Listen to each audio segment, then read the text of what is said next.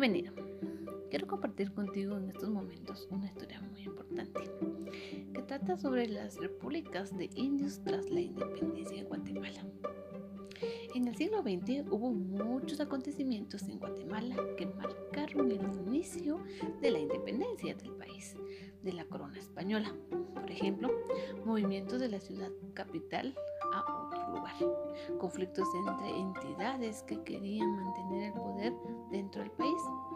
Pero es importante señalar que la comunidad indígena tuvo un papel importante sobre la etapa independentista. Fueron quienes iniciaron la comunicación con la corona española para hacer valer sus derechos, teniendo en cuenta las obligaciones que debían cumplir a pesar de tener privilegios que les permitió la autonomía para crear su propia república que les permitía mantener orden en sus comunidades o pueblos. Dentro de esta independencia, la comunidad indígena en Guatemala fue principal actor de la independencia, pero lo hicieron desde sus propios conocimientos y normas que ellos mismos habían establecido.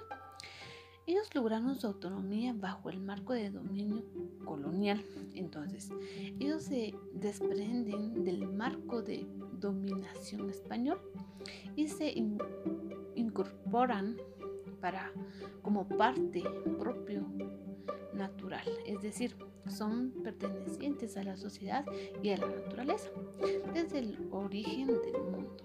Por lo tanto, su lucha por sus derechos dejan en claro cumplir con sus obligaciones.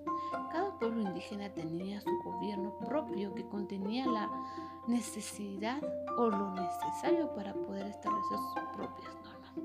Pero lo que envían distintas cartas con demandas a la corona española y así eh, desligarse de, los, de ellos por los abusos que estaban pasando eh, en el pueblo y que estos sufrían.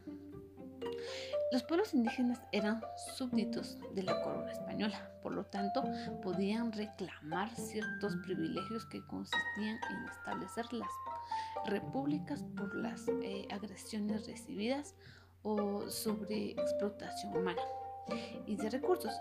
Entonces desarrollaron una independencia propia del liberalismo pero a pesar de tener ciertos privilegios, debían pasar sus eh, tributos a la corona española.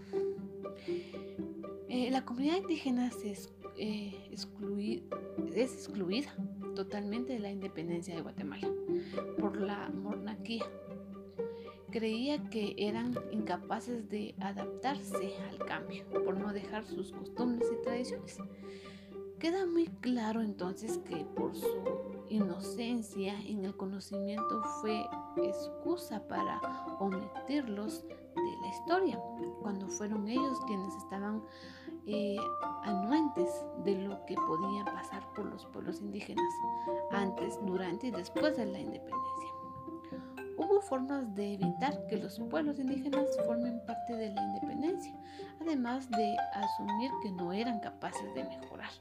Por lo tanto, las autoridades guatemaltecas no reconocían la autonomía de los pueblos, aunque la constitución de Cádiz ya lo tenía resuelto, por lo que luchaban eh, constantemente por sus derechos, quienes los eh, incluían dentro de las eh, durante los acontecimientos que, que ocurrían en el país. Lo único que querían era obtener la igualdad de derecho para su propia protección, incluso algunos eh, funcionarios públicos. En ese tiempo trataban a los indígenas como ignorantes. Esto es totalmente absurdo pensar que los pueblos indígenas estaban eh, contentos con la esclavitud cuando fueron los primeros en comunicarse con la corona española para no sufrir los abusos que recibían por parte de la monarquía.